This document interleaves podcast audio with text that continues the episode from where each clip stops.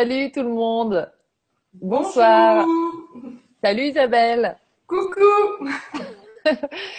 Contente de vous retrouver pour cette Vibra conférence. On est au mois d'avril et c'est le thème des relations. Et puis, euh, ben, les relations, Isabelle, euh, euh, que je connais depuis un petit bout de temps maintenant.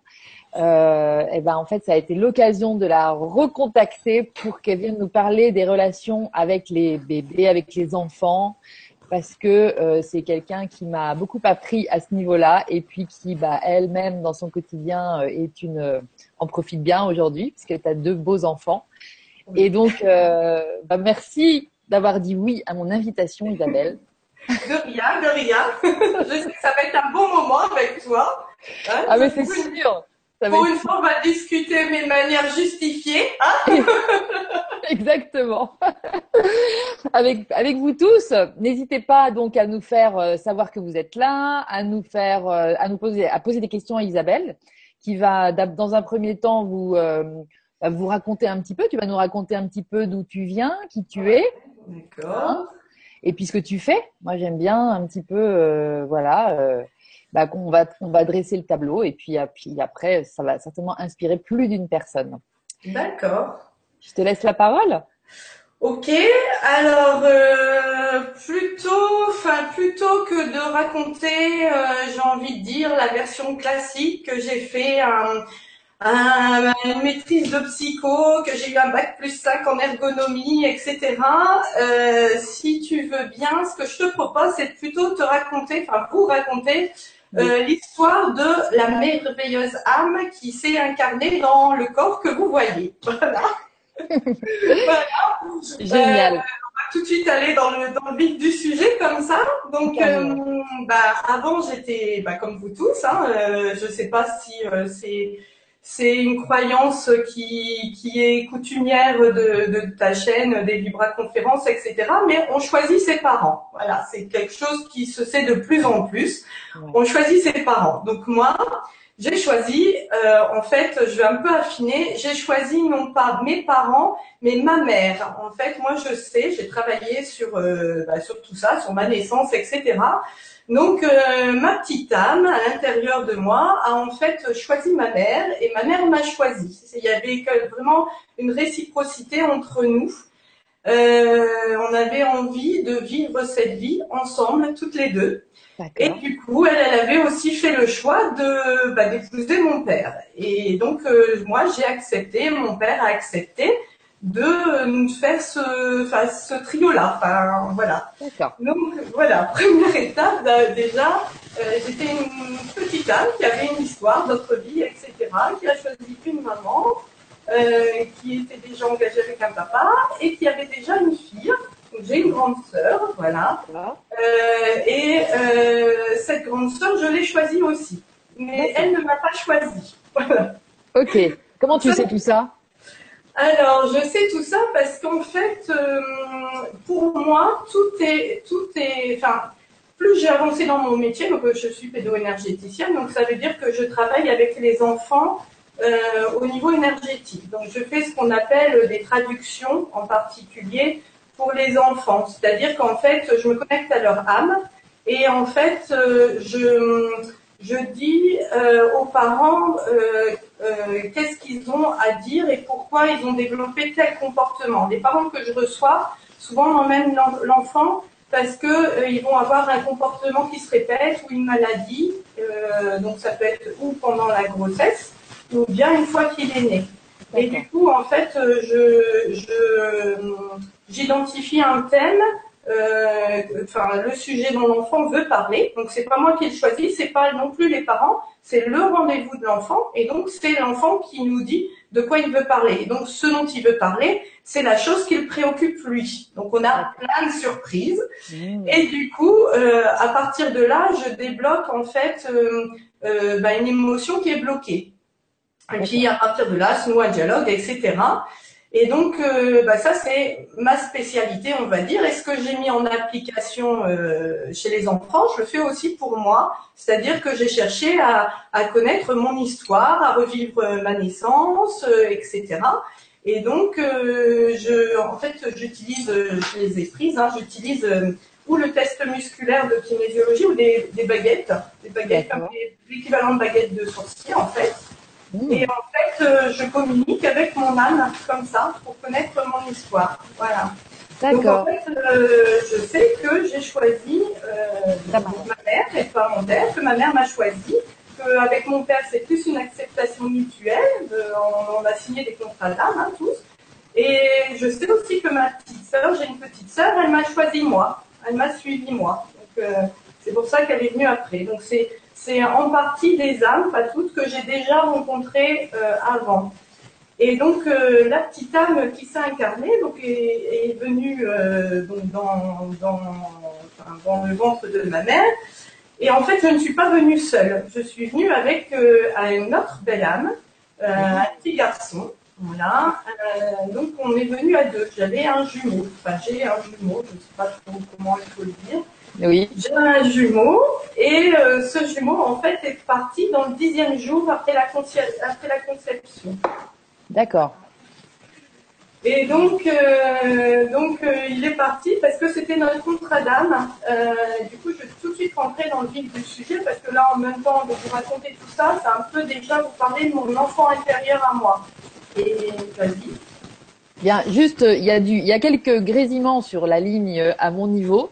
Je pense que tu les entends pas, Isabelle. Euh, donc, je voudrais juste savoir si, si nos amis les entendent, si c'est gênant ou quoi. Donc, n'hésitez pas à me mettre un petit mot sur la, sur les questions.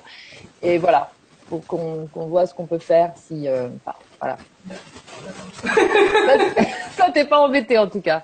Non, moi je suis pas embêtée. Moi, je, je me dis que c'est euh, mes petits guides, etc., qui sont là pour pour euh, ben, m'aider. Je pense qu'il y a ce fameux frère jumeau qui intervient juste au moment où j'en ah, parle. Mais oui. Euh, moi, je sais qu'il vient régulièrement me rendre des petites visites, etc., me filer des petits coups de main. Hein. Donc, je pense que euh, ben, ces grésillements sont certainement le signe de sa présence. voilà.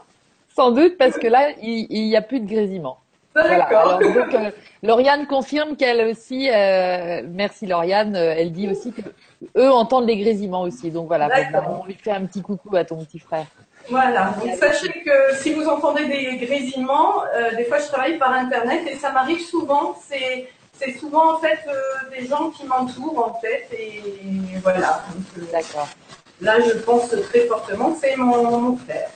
Donc mon histoire à moi, c'est celle-là. C'est déjà donc ce choix de parents, donc une famille un petit peu enfin ouverte, euh, des parents euh, qui avaient décidé de rester ensemble, puisqu'en fait on connaît quand même en grosse partie euh, les rendez-vous, enfin les choix qu'on fait. Donc un papa chypriote, donc avec une autre culture, une vie à la maison, une vie à la maison, enfin j'ai envie de dire à la grecque et à l'extérieur à la française une culture, en, enfin à Chypre, euh, quand j'y allais, euh, on, croit au mauvais oeil, on vous met de l'encens autour de vous euh, pour vous protéger, etc.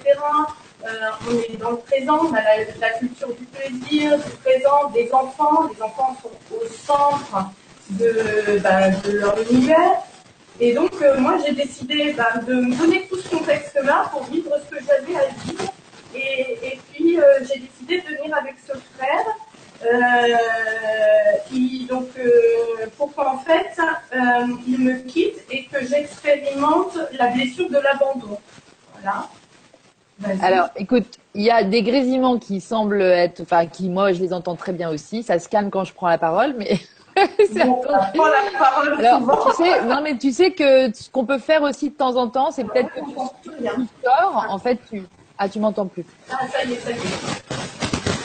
En fait, n'hésite pas à sortir et à revenir, Isabelle. Voilà. Alors, comment je fais pour sortir? Tu vas avec ton, tu survoles avec ta souris en haut, tu arrives sur un petit téléphone rouge, donc tu raccroches, et puis tu reviens sur le lien. Ok, bah, si tu me, si tu lèves le doigt, ça veut dire que je sors alors. Ok, on va faire comme ça, ça marche. Bon là, ça s'est calmé, donc tu peux continuer à, tu peux reprendre. Ok, ça marche. Donc du coup, euh, ce frère, euh, ce frère euh, qui m'a permis d'expérimenter l'abandon. Et l'abandon, c'était quelque chose de très important pour moi, puisqu'en fait, le fait d'être abandonnée, euh, donc je l'ai revécu hein, en faisant un stage de, enfin, j'ai revécu euh, ma gestation. Pour les mamans, on parle de grossesse. Moi, je vais parler de gestation. Euh, j'ai bien revécu ce moment-là où j'étais vraiment euh, dans la douleur, etc. D'ailleurs, en, en, grandissant, j'étais une petite fille qu'on qualifiait de pleurnicheuse. Parce qu'en fait, pendant les, je pense, trois années après ma naissance, j'ai pas arrêté de pleurer. Je pleurais sous tous les prétextes. Euh, et en fait, j'étais en plein deuil. Évidemment, mes parents qui n'avaient pas toute cette connaissance-là euh, ne le savaient pas. Voilà.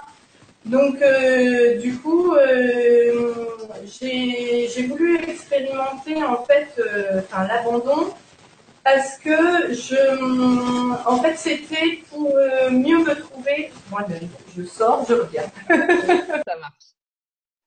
On se retrouve ensemble. J'espère que ça va que ça va se calmer en faisant comme ça. C'est vrai qu'on n'a pas beaucoup de solutions pour l'instant à notre portée pour éviter ce genre de désagrément. Mais je pense qu'en faisant comme ça, ça va calmer les jeux un petit peu. Et on va, voilà, on va essayer de, de demander à l'environnement de se calmer parce que c'est quand même plus agréable d'être dans un fond silencieux pour bien entendre tout ce que Isabelle a à nous dire et euh, qui, qui sont en fait, c'est passionnant. Son, j'aime beaucoup son, son rapport à la vie. Moi, elle m'a vraiment euh, beaucoup aidé il y a une, dizaine, bonne dizaine d'années et, euh, et euh, pour m'ouvrir à tout ça justement. Donc c'est comme si voilà, c'était plein de confirmations. Isabelle, on dirait que te revoilà. Est-ce que tu nous entends? A priori, pas tout à fait encore, mais ça va venir. Donc merci en tout cas pour oui, je remarque que c'est inversé. Je sais pas qui, c'est Michel. C'est Michel qui dit ça. Oui, ce soir c'est inversé. Donc, euh, parce que la semaine dernière, on a fait une vibra avec Michel justement, et c'était à mon niveau que c'était très perturbé au niveau du son. Et j'ai finalement coupé mon micro, mais là, ce serait dommage que ce soit Isabelle qui coupe son micro, car euh, on a on a très envie de l'entendre. Donc, euh, est-ce que tu penses que ma solution est bonne, Michel? Je pense que c'est pas mal aussi de réactiver un petit peu les les données en sortant et en, revenant.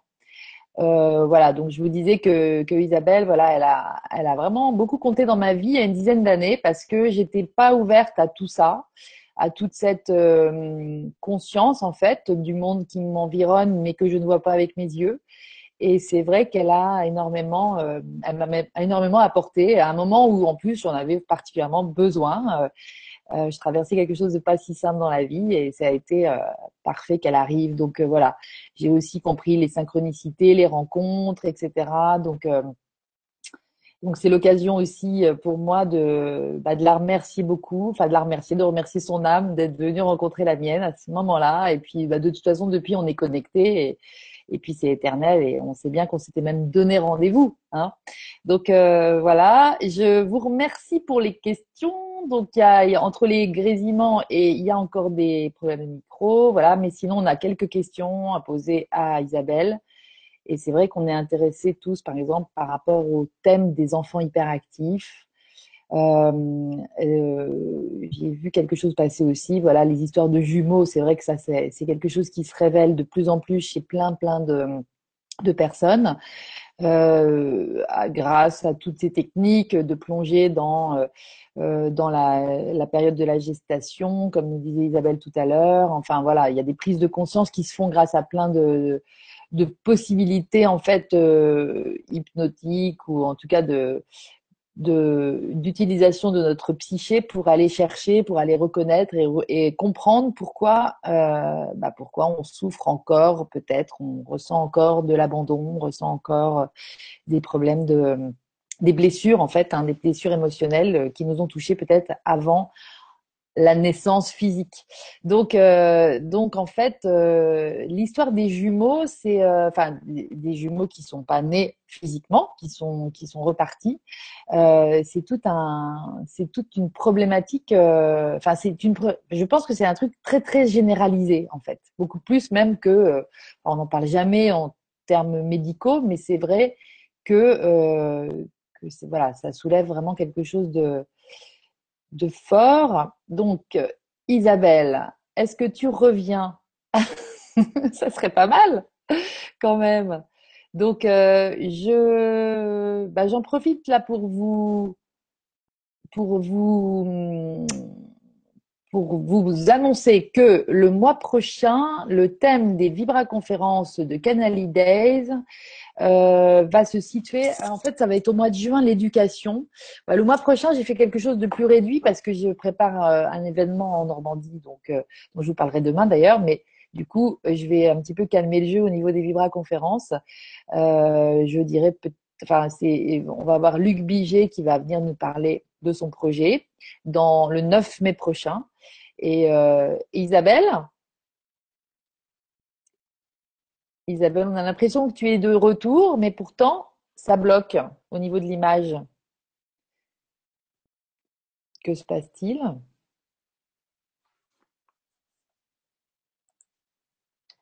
Je vais lui envoyer un petit message sur, sur Facebook.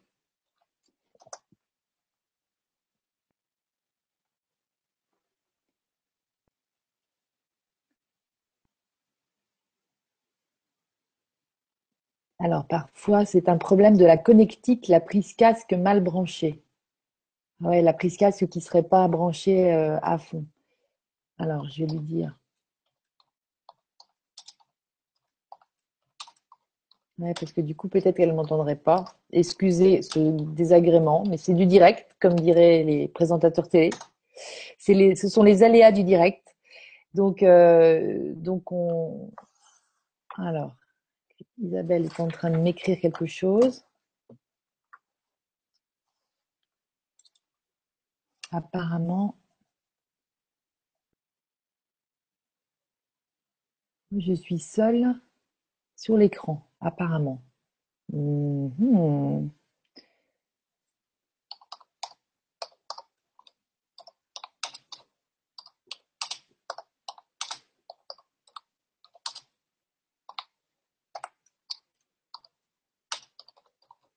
Peut-être qu'il faut le temps que tu réapparaisses, en fait, Isabelle.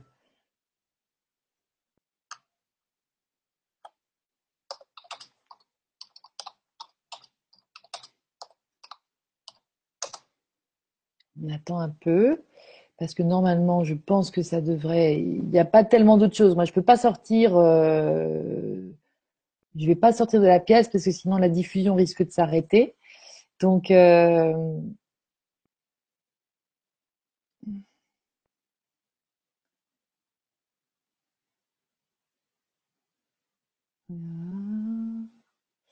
Non, mais écoutez, bon, voilà. Donc, je. Peut-être qu'il faut que je vous raconte un petit peu plus, alors, de mon histoire avec Isabelle. Attendez, je regarde juste ce qu'elle m'a écrit. Euh. Ça revient tout seul. Euh, je vais dire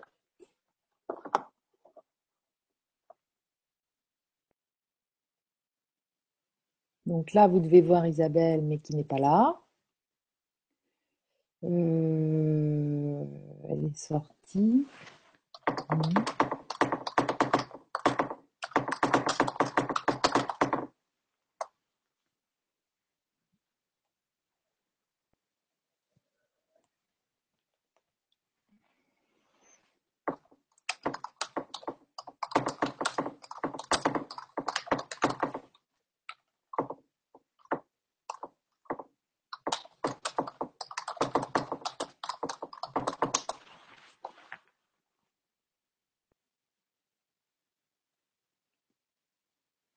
Donc là, elle est ressortie et normalement, elle va revenir et ça va être la bonne.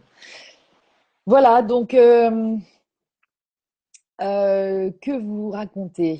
Ben, ben, je vous dis, c'était euh, c'était une période compliquée pour moi. Un changement dans ma vie s'annonçait et, Isabelle, tout d'un coup, est arrivée au même travail que moi. Je travaillais dans une entreprise d'insertion pour les personnes reconnues travailleurs handicapés. Et Isabelle est arrivée à ce moment-là. Ah, ah te revoilà. Je m'inquiétais comme ma mais on dit jamais 200 fois. 200 fois, an. Je suis sortie deux fois et voilà, la troisième c'est la bonne. C'est bien. Vas-y. Bon, alors du coup, tu as peut-être des petites questions? Bah, euh, je, je, je sais pas si on doit continuer. Écoute, euh, j'ai, pas vraiment de questions encore beaucoup, mais euh, c'est vrai que c'était les enfants hyperactifs qui ont été, euh, ont- la, la question des enfants hyperactifs a été soulevée. Et puis après, sinon, on a Michel qui nous a donné deux, trois petits coups de main, qui disait que le grésillement pouvait venir du fait que ton micro était pas bien enfoncé, la prise micro, enfin la prise casque. Bah oui, qu'il y avait peut-être un mauvais contact à ce niveau-là, mais euh, a priori, euh, c'est pas ça. Que tu l'as, tu viens de m'enfoncer, voilà. Donc là, c'est vrai qu'on entend toujours des présences euh, avec toi. Mais voilà. Fenêtre. Vous m'entendez? Ah bah là, on entend plus que tout les grésillements. Ah, bon, bah, je suis désolée. J'ai enfoncé et remis. Faut peut-être pas que je touche l'ordi, je sais pas. Peut-être que là, là, on n'entend plus. Alors écoute, repars. Moi, je te propose de reparler de la OTT parce que c'était intéressant cette histoire avec ton jumeau. Euh, qui euh, donc qui a en fait a- est reparti dix jours après la conception comme tu nous le disais et qui euh, du coup t'a t'a fait traverser déjà une première fois la, la blessure d'abandon Voilà. C'était redondante semble-t-il puisque tous les trois premières années de ta vie tu disais que c'était euh, tu pleurais tu pleurais euh, tout le temps. Et puis aussi, la conséquence que ça a eu, c'est qu'en fait, j'étais une petite fille, et même une adulte, hein, après, qui cherchait toujours à avoir euh, enfin, une meilleure amie, un ami. À, fu- à- j'étais tout le temps à la recherche de- d'un couple, en fait. d'accord quelqu'un, homme ou femme, j'ai envie de dire. Et puis, euh, pareil, même euh, dans le travail, en fait, euh, on, on a toujours dit que j'étais charismatique, il fallait que je me mette à mon compte. C'est vrai que moi, je le sentais aussi. Et en fait, j'ai mis très longtemps à le faire toute seule, puisque au départ, dès la sortie des études, je me suis effectivement mise à mon compte, entre guillemets. J'ai cherché à m'associer, en fait. J'ai cherché à m'associer parce que comme j'étais encore dans cette souffrance-là, je ne pouvais pas exister seule. Donc euh, ça, j'adore en fait, j'adore ces histoires-là parce qu'en fait, ça montre bien que tout ce qui se passe euh, pendant euh, la, grossesse, pendant la gestation, durant la naissance, et qu'en fait, c'est plein de répercussions dans la personne qu'on est après. Et en même temps, on devient cette personne-là parce qu'à la base, on a fait des choix aussi d'expérimenter telle chose ou telle chose. Donc moi, ça ça m'a, ça m'a, hum, enfin cette blessure d'abandon, j'ai voulu l'expérimenter. J'étais tout le temps à la recherche d'un double. Et en fait, euh, une fois que j'ai guéri cette blessure-là, ça m'a permis d'apprendre à m'aimer et vraiment d'être en communion avec ma, ma propre nature finalement Hmm. et, et apprendre à m'aimer moi-même, etc. Parce qu'en fait, le fait d'avoir ce, ce- ce frère jumeau, par exemple, alors on- les enfants ont une- un imaginaire aussi riche, voire plus riche que le nôtre, parce qu'il y a beaucoup d'adultes qui ont perdu leur imaginaire. Il faut savoir qu'ils ont des croyances comme nous. Et donc, euh, moi, une des croyances que j'avais, c'était que, en fait, euh, j'étais pas à ma place. En fait, euh, j'étais pas... euh, euh, c'était euh, mes parents voulaient un garçon et qu'ils me voulaient pas moi finalement. Donc en fait, je me suis nourrie de plein de croyances comme ça et j'ai grandi avec ces croyances et du coup j'ai grandi dans une sorte de, de mal-être en même temps. hein. Je me suis, bah, quand tu me connais, quand tu m'as connue, j'étais encore en recherche de quelque chose. Euh, que en fait, une fois que j'ai revécu ma naissance, que j'ai commencé à m'intéresser aux enfants, à, à m'intéresser à quel enfant moi j'avais été, j'ai eu plein de décodages en fait. Hein, même, même, euh, j'ai parlé par rapport à mon frère, mais même le fait qu'on se soit choisi avec ma mère. euh, du coup, quand j'étais dans son ventre, j'ai une maman qui était très à l'écoute de mes besoins. J'ai réussi à rentrer en communication avec elle, euh, pas forcément en donnant des coups de pied, etc. Ça fait partie de ça, mais ça c'est la partie visible en fait.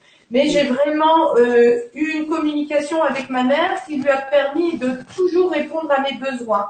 Et j'ai vraiment euh, noué avec ma mère une, une vraie relation de confiance qui a été très solide et, et qui aujourd'hui perdure du coup. Parce que, bah parce que du coup, euh, la- l'accouchement pour elle, la naissance pour moi, a été très rapide. On a été en- vraiment en harmonie, on était en phase. Et du coup, ben, enfin, j'étais, j'étais, je me sou, je me suis souvenue, j'étais remplie de confiance quand ben, quand je suis passée dans le tunnel hein, de, de l'expulsion. Et puis, euh, et puis euh, pareil, enfin, c'est quelqu'un qui encore aujourd'hui est un, un, fort soutien avec qui euh, je peux toujours rentrer en communication à n'importe quel moment, qui continue à me nourrir, même même comme quand j'étais dans son ventre, quoi. Alors que je rencontre des enfants qui vivent pas du tout la même chose, des mamans qui ont fait par exemple déjà une fausse couche, qui du coup ont peur, ou même qui n'en ont pas fait, mais qui ont peur dans le premier trimestre euh, d'avoir une, enfin, une fausse couche et qui du coup n'investissent pas du tout la grossesse. Et mmh. une des choses qui en résulte, hein, c'est pas une règle, mais c'est quand même souvent le cas.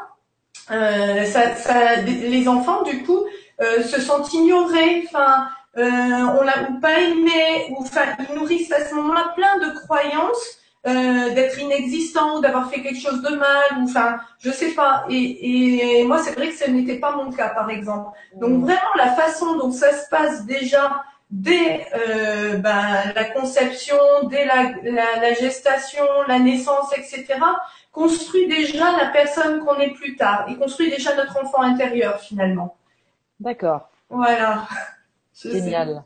Là, du coup, tu, tu reçois des, des, personnes qui sont euh, en, en, en, cours de grossesse. Euh, des, tu parles aussi avec les bébés dans, qui sont dans le ventre de ouais, maman. Ouais, ouais, ouais, ouais. Et du coup, euh, enfin, ça donne des choses extraordinaires. Euh, enfin, les enfants, moi, moi, enfin. Ce qui marque le plus, c'est vraiment, enfin bon, moi j'ai toujours pensé que les enfants étaient, je les ai toujours considérés comme des êtres à part entière. Donc euh, vraiment tout petit, j'ai toujours parlé à mes enfants. Les enfants de mes copines, c'était pareil. Euh, je leur parlais comme un comme un grand. J'ai jamais euh, jamais fait des areux, je sais pas, tout en les laissant dans leur univers de bébé, bien sûr. Mais voilà, j'ai toujours considéré qu'ils comprenaient. Et du coup, moi, je me souviens, ma fille, je lui ai exprimé mes attentes en termes de communication parce que bah parce que j'étais frustrée de pas pouvoir communiquer avec elle et qu'à l'époque j'avais pas la panoplie d'outils que j'ai aujourd'hui.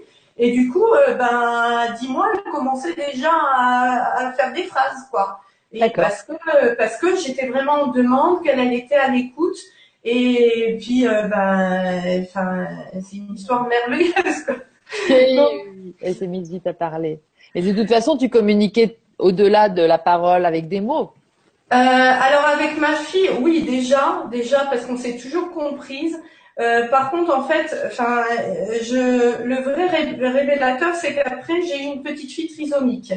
Euh, et en fait, j'ai décidé euh, avec euh, mon conjoint de l'époque euh, d'avoir recours à une interruption de grossesse thérapeutique, donc une IVG thérapeutique dans le cinquième mois de ma grossesse. Euh, et en fait, c'est pareil. Ça a été euh, pour moi, euh, bon, sur le coup, j'ai déprimé, c'était dur, etc. Et en fait, euh, aujourd'hui, j'ai tout un décodage par rapport à ça, et je le vis vraiment comme un cadeau. Parce qu'en fait, c'est ce bébé-là que j'ai appelé désiré, parce que finalement, c'est le bébé que j'ai le plus désiré, dans le sens en conscience, parce que la première, j'étais dans les peurs. Euh, alors qu'elle, vraiment, bah, j'avais une première maternité, je m'en sortais bien, euh, et du coup, j'en voulais vraiment. Et, et du coup, euh, Désirée, euh, elle est venue, mais en fait, le but n'a jamais été qu'elle naisse. Ça, aujourd'hui, je le sais. Il y a beaucoup de bébés euh, qui en fait viennent faire l'expérience de l'incarnation, par exemple, ou qui viennent aussi parce qu'ils ont besoin de finir un, un, petit bout de vie. Euh, il y a plein de choses comme ça aussi. Hein. Donc, euh, du coup, moi, je sais que ce bébé-là, c'était une âme que j'ai déjà rencontrée dans une vie antérieure et qui, en fait, m'avait comme, je dirais, comme ôté mes dons. Voilà, c'était quelqu'un qui, avec qui euh, bon, je vais rentrer dans des histoires de vie antérieures, mais allons-y. Euh, dans une autre vie, dans les années, donc je sais que c'était dans les années euh, 1753, euh, j'étais, euh, en fait, j'ai eu plein d'informations sur cette vie-là, puisqu'en fait, ça fait partie des bagages que j'ai décidé d'emmener euh, pour vivre bah, tout ce que j'ai à vivre. Et en fait, donc j'étais une matrone, je ne sais pas si vous savez, c'est une sorte de sage-femme. Voilà, une forme de sage-femme. Et à l'époque, les sages-femmes utilisaient beaucoup les plantes, les plantes sauvages pour apaiser, etc. Elles avaient leur propre petit remède médicinal finalement. Et, et donc, euh, moi, j'étais, j'étais, euh, c'est, enfin. Et en fait, euh, c'était à l'époque de la chasse aux sorcières. Et à l'époque, du coup, j'étais considérée comme une sorcière puisque je faisais euh, des choses un petit peu bizarres. euh, euh, voilà. Et Ouais. du coup, cette âme que j'ai, enfin, que j'ai rencontrée, du coup, euh, était à l'époque ma mère et en fait m'avait dénoncé pour sauver le reste de ma famille. Et du coup, en faisant ça, c'était un petit peu la mort de trop, parce que tous, on a eu d'horribles morts. Enfin, je sais pas si, euh, bon, c'est peut-être pas le sujet ce soir, mais moi, ça m'a, ça m'a intéressé d'aller creuser un petit peu euh, les vies antérieures et comment on meurt, etc. Et tous, sachez que tous, vous avez été euh, euh, soldats, euh, cow-boys, euh, enfin, euh, emprisonnés, etc.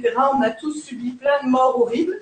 Et du coup, on a beaucoup d'entre nous ont déjà été sorciers, qualifiés de sorciers, euh, que ce soit dans, dans une région ou une autre. hein. Il n'y avait pas qu'en France, il y avait aux États-Unis. Il y a eu des sorciers de toute façon dans presque tous les pays. Donc euh, voilà, moi j'étais une sorcière et du coup elle m'avait bloqué, c'était un petit peu la mort de trop, elle m'avait bloqué euh, dans ce qu'on appelait à l'époque des deux. Et du coup elle est venue me rendre ça parce qu'en fait en, en venant, en s'incarnant, elle m'a euh, complètement déstabilisée. C'est c'est à partir de cette naissance-là où en fait j'ai commencé à réfléchir à ma vie et à me dire mais c'est pas possible. Euh, là je suis dans un, j'ai suivi le système, j'ai suivi le système, j'ai fait des études, j'ai un bon boulot, etc. J'ai un mari, j'ai une belle maison et tout ce qu'on veut. Mm. Et en fait je ne suis pas heureuse. Je, je ne suis pas heureuse parce que je ne suis pas moi-même. Et, et elle a déclenché une grosse prise de conscience, le fait de- d'avoir porté la mort. Euh, ça a été une grosse prise de conscience et du coup, à partir de ce moment-là, j'ai travaillé sur moi et euh, pour être moi-même. Et, du coup, euh, cet enfant-là m'a réveillée. Ça a été aussi un cadeau par rapport à ma fille aînée, Jade, parce qu'en fait, Jade, c'est une petite fille qui avait besoin d'autonomie. Donc, je le sais en communiquant avec elle. hein. Et moi, je pense que je n'étais pas capable à l'époque d'être une maman.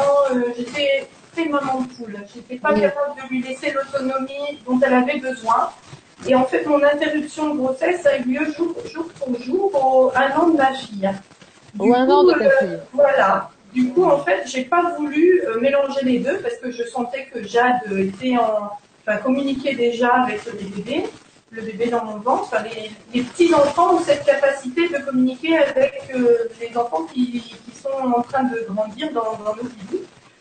Et du coup, en fait, euh, Jade, euh, ben, j'ai dû l'éloigner. J'ai demandé à mes parents de, la garder pendant que moi j'allais à l'hôpital.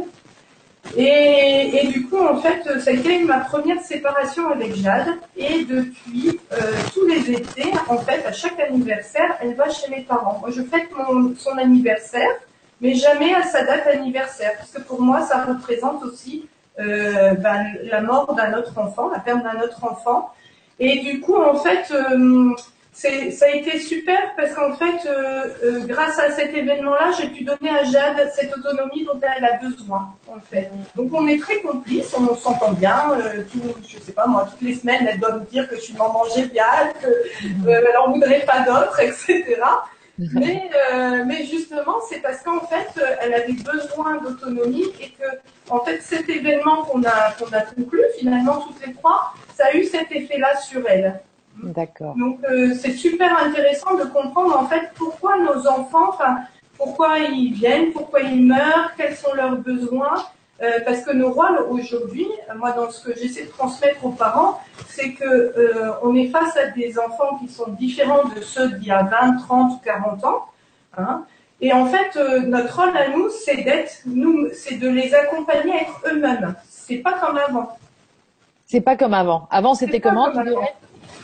Je dirais que avant, euh, le, le but c'était, le but des parents, c'était de nous aider. En fait, on venait tous bah, avec des karmas, comme moi, ce que je vous explique. Enfin, on avait, euh, on avait euh, des karmas, des choses à expérimenter, etc.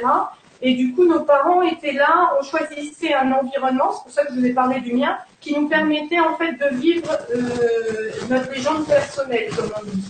Alors que les enfants là euh, n'ont pas du tout la même position. Maintenant, en fait, c'est des enfants qui sont euh, très purs, très spirituels, et qui en fait sont là plus pour nous guider. En fait, eux, ils n'ont pas vraiment de choses à apprendre. Ils savent.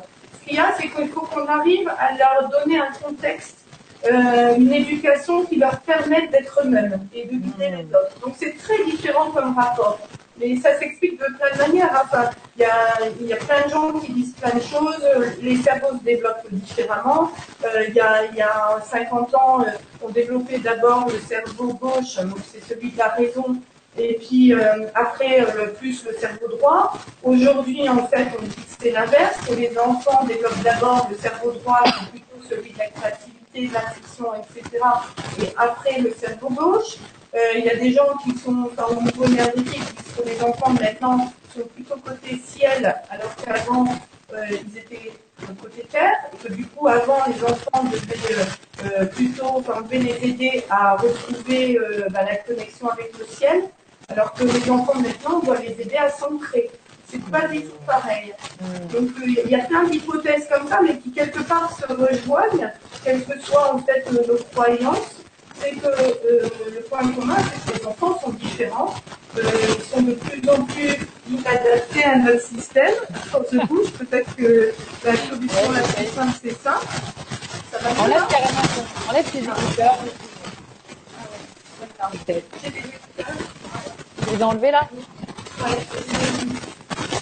ah, Ça change rien. Ça change rien, donc c'est dans l'ordinateur. Ouais, je pas trop citer parce que je me dis. bah oui, c'est ça, si tu reviens pas, c'est. Bon, ah, attends, je vais, je vais te poser une, une question euh, qui m'est venue tout à l'heure. Elle est un peu repartie, mais je vais la retrouver. Tu parlais donc des enfants qui sont bien différents, euh, voilà, aujourd'hui que ce qu'on a pu être nous comme enfants, enfin toute. Euh, voilà, il y a une scission, il y a vraiment un changement. Et euh, donc, comme s'ils n'avaient pas de karma, par exemple. Ouais. C'est un petit peu ce que. Et, euh, et en fait, euh, est-ce qu'il faut être des parents éveillés pour justement pouvoir accompagner des enfants à devenir eux-mêmes dans ces cas-là? C'est une question un peu dure. C'est vrai qu'on dit tout le temps que les enfants choisissent des parents, enfin, sont plus forts que les parents, ont plus de, comme de dons. Enfin, oui. Moi, je ne crois pas à la notion d'onde. Je pense que tout le monde, en fait, est capable de s'éveiller, tout le monde est capable d'être médium, tout le monde est capable de faire euh, des soins énergétiques. Euh, c'est juste qu'en fait, on a perdu tout ça. Et puis, juste aussi qu'on ne va pas tous être champions. C'est un peu, c'est comme un, Enfin, on peut tous apprendre à faire, euh, à faire du vélo, mais on ne va pas tous être cyclistes professionnels. Ben là, c'est pareil. Hmm. Donc, c'est vrai que ce, qu'on, ce qui se dit souvent, c'est que euh, les enfants sont plus forts que les, parents, c'est-à-dire plus développés. Euh, mais c'est vrai que je vois un petit peu de tout. Moi, je vois euh, des parents un petit peu éveillés, d'autres pas du tout. la semaine dernière, j'ai reçu un petit garçon, par exemple, qui était vraiment, il, était, mais alors perdu, perdu. Il avait deux ans et demi. Il était perdu, il cassait beaucoup de choses, il faisait des colères. Dès, dès, dès la naissance, ça se passait pas bien. Euh, les parents sont venus à deux me voir, euh, les deux, euh, j'ai envie de dire, éveillés d'un premier abord, en me disant, enfin voilà, déjà, leurs deux enfants ont des prénoms d'archanges, voilà. Donc, bah, c'est pas un choix anodin quand même. Donc, je me disais déjà, bah tiens, ça va, ça va être puissant. Et effectivement, le petit garçon, je me connecte à lui, etc. Et en fait, il avait une grosse colère qui était bloquée qui en fait n'était pas la sienne, mais qui prenait à ses parents. Parce que c'est pareil, les enfants, c'est des vraies éponges. Donc ils, vivent des, ils vivent des émotions qui leur sont propres. Euh, par exemple, ben, ils connaissent un deuil et puis ils sont tristes parce qu'ils ont connu la personne et ils sont tristes. Mais ils peuvent aussi euh, être tristes parce que euh, leurs parents ont vécu un deuil, eux n'ont pas connu la personne, mais en fait ils prennent la tristesse du parent. Hmm. Ils peuvent aussi être tristes parce que euh, eux et les parents sont tristes parce que euh, ils ont connu tous les trois la personne. Donc, euh, ben justement, c'est important de savoir, enfin, si c'est leur leur émotion ou celle des autres. Donc, ce petit garçon, c'était pas sa colère, c'était la colère de ses parents. Et en fait, ses parents, souvent, euh, depuis qu'il est petit, enfin, on était un petit peu malmenés et souvent, alors qu'ils étaient éveillés, etc., ils pestaient euh, contre les anges, contre la vie. Pourquoi j'ai choisi ce parcours-là? Pourquoi je me suis, je me suis choisi cette épreuve-là? Et machin. Et, ce petit garçon entendait ça et comprenait plus du coup. Il comprenait plus et en plus on lui expliquait pas. Et, et en travaillant ça, finalement, on s'est rendu compte que le papa euh, le papa n'était pas au clair dans ses croyances, qu'effectivement il croyait bien en quelque chose, mais qu'il savait pas comment ça fonctionnait. Et en fait, le rôle de ce petit garçon, c'était justement d'appuyer là où ça faisait mal pour que papa se mette à vraiment euh, s'intéresser au sujet et pas juste prendre des choses qu'il avait entendues à gauche, à droite et avoir une image claire et du coup pouvoir avoir un discours positif. Donc, euh, euh, c'est vrai que pour moi, les parents, euh, enfin, j'ai quand même pas mal d'enfants qui sont, enfin, qui voient des choses ou bien euh, qui se posent des questions spirituelles et ils poussent les parents à l'éveil de toute façon. Même si le parent, bon, s'il vient me voir, c'est que il, est il a une ouverture d'esprit de toute façon. Hein. Un parent qui, est, enfin, qui est fermé à tout ça va avoir une psychologue. À partir du moment où on va avoir une pédoénergéticienne, c'est qu'on a un minimum de croyances quand même. Il y a hmm. un minimum d'ouverture. Donc euh, du coup, euh, après, euh, ben, enfin moi je leur donne des billes aussi. Hein, aux parents, je les laisse pas comme ça. je leur donne des billes pour qu'en fait, ben ils fassent le travail à la maison, puisque le plus gros du travail c'est au quotidien. C'est pas ce qui se passe dans mon bureau. Moi, je, je, les oriente en fait seulement. Hmm. Génial. Donc, oui, Lauriane est confirme. Elle dit donc que les enfants actuels sont venus pour nous aider à évoluer. Oui, oui, oui, oui, oui, ouais, c'est vraiment des guides. Hein. C'est vraiment des guides. Par exemple, il y a beaucoup d'enfants qui développent des allergies. Euh, ils développent des allergies pour pousser leurs parents à changer d'alimentation, parce que l'alimentation, l'hygiène de vie joue beaucoup dans l'éveil spirituel. Euh, si on veut se connecter correctement, si on veut développer des capacités médiumniques, par exemple, c'est important euh, de, de manger léger. Euh, si on veut développer plus le magnétisme, les histoires énergétiques, etc., c'est important d'avoir une alimentation vivante, comme on dit. Donc euh, de manger euh, du, beaucoup de, de crudités, de, de, faire des jus, là, comme avec l'extracteur de jus, etc. Donc ces enfants-là, par exemple, vont développer des allergies pour en fait dire, si les parents ne sont pas à l'écoute, pour dire ben non, moi je veux plus ça. Et du coup, comme on peut plus le mettre pour cet enfant-là, souvent c'est l'ensemble de la famille qui va évoluer. D'accord. Et ça, c'est quelque chose. Mes, mes collègues, euh, même en Suisse, en Belgique, euh, enfin constatent la même chose. Hein. C'est c'est et même mes enfants à moi, par exemple, n'aiment pas trop manger de viande. Et du coup, euh, ben je, je suis. Enfin, avec l'arrivée de mes, mes enfants, moi aussi j'ai fait évoluer mon alimentation. Donc, euh, donc oui, ils sont vraiment là pour nous faire éveiller, enfin pour nous éveiller à tous les niveaux. C'est eux qui poussent euh, ben, les parents à s'intéresser à tout ça. C'est ça. De toute façon, c'est le titre de la Vibra conférence d'ailleurs. Ouais, ouais, ouais, ouais, ouais. C'est pour ça que je disais qu'en fait, il faut être en communion avec sa propre nature et en fait, les enfants nous permettent de, de nous rappeler ça parce que ils, sont spontanés, ils ont encore de plus en plus longtemps cette connaissance parce que quand on s'incarne, au début, on se souvient encore de choses et plus la personnalité prend le dessus et plus en fait on, on oublie. Et les enfants maintenant oublient de plus en plus tard en fait. Ah. Donc, euh, euh, je sais pas, euh, moi par exemple, à la nouvelle année, là, j'avais vu euh, la conférence de Lulumineuse. Euh, j'avais dit à mes enfants, bah, bonne résolution de l'année, on va, on va faire attention à être dans le présent, parce que maman elle s'est souvenue de ça, je le savais et tout, mais j'y fais pas ça attention. Je veux vivre dans le présent, on va vivre dans le présent, je leur explique et tout. Et puis, bien sûr, en mode adulte, très vite, j'ai oublié. Et puis, un matin, c'est ma fille, j'étais devant la glace, elle me dira, ah, bah, faut que je fasse ceci, et puis j'ai ma fille de, de 7 ans et demi qui me dit, mais maman, euh, tu nous avais pas dit qu'on devait vivre dans le présent, là euh, Toi, tu parles de... bon, voilà. et, et c'est vrai que les enfants, enfin, ces, ces, ces nouveaux enfants-là, nous imposent vraiment des choses. Hein. Il y a beaucoup d'enfants compliqués euh, je dis pas ça parce que je les reçois, parce que forcément, s'ils arrivent à moi, c'est qu'il y a entre guillemets un problème. Ouais. Mais euh, c'est, enfin globalement, tout le monde le dit, même ceux qui sont plus extérieurs que moi, que les bébés maintenant sont plus compliqués qu'avant. Alors c'est pareil, il y a plein d'hypothèses.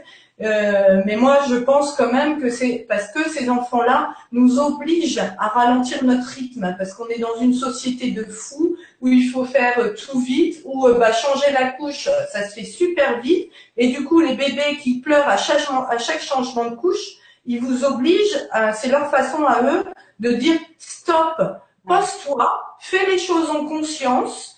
Là, euh, tu es en train de changer ma couche, une chose à la fois. Et du coup, ils nous réapprennent encore une fois à nous positionner. C'est ça. Et du coup, enfin, c'est magique, quoi. bah oui, oui, clairement. Surtout si on voit, si on, voilà, si on vit ça en conscience, effectivement. Ouais, euh, justement, les enfants hyperactifs, tu vois, euh, Lauriane demande que dire des enfants hyperactifs, mais c'est vrai qu'on pourrait se demander si c'est pas justement des enfants qui sont un peu en résistance face à, à des parents qui seraient pas en, qui pas la réponse, quoi. Ouais, ouais, ouais, ouais, Ben, c'est vrai qu'il y a dans ces nouveaux enfants, en fait, euh, comme on dit, euh, il y, en a beaucoup qui sont hyperactifs. Il y en a beaucoup qui ont, en fait, comme ils sont dans le spirituel, dans le dans l'intuition, etc., et pas dans le matériel, pas dans la terre.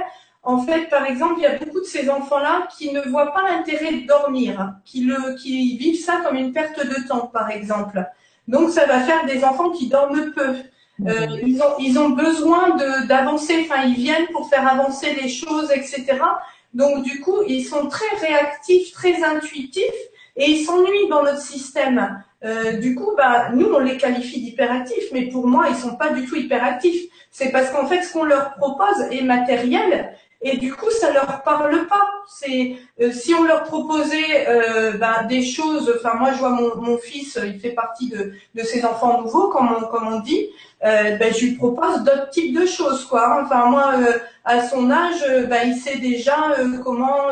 Enfin, on lui parle d'énergie, on parle d'énergie, on, on parle de la nature parce que son truc à lui c'est la nature. Donc, euh, euh, il, il communique avec la nature. Il, il a, je sais déjà qu'il a des, des, quelque chose dans les mains, du magnétisme, quoi. Euh, donc, du coup, enfin, je lui donne tout ça à travailler. Et ça se passe très bien, ça l'a calmé. À partir du moment, moi aussi, hein, il était du coup touche à tout, il cassait, etc. Je me souviens à deux ans et demi, il, a, il était en train, je l'ai surpris, j'étais, mais alors, cinq minutes en bas, le temps d'enlever mes chaussures. Il était monté à l'étage, je monte, euh, je le trouve en train de démonter une prise électrique. J'ai fait, oh, mince, qu'est-ce qui se passe, machin.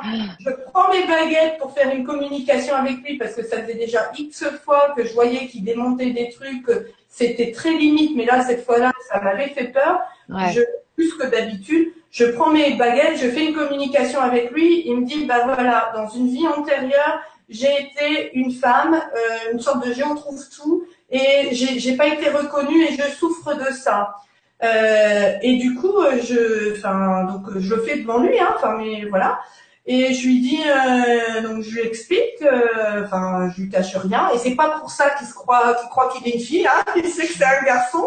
Ça, ça ne ouais absolument pas traumatisé. D'ailleurs, on n'en a plus jamais reparlé parce qu'en fait, il avait besoin que ce soit en conscience, que moi je sache, que lui sache.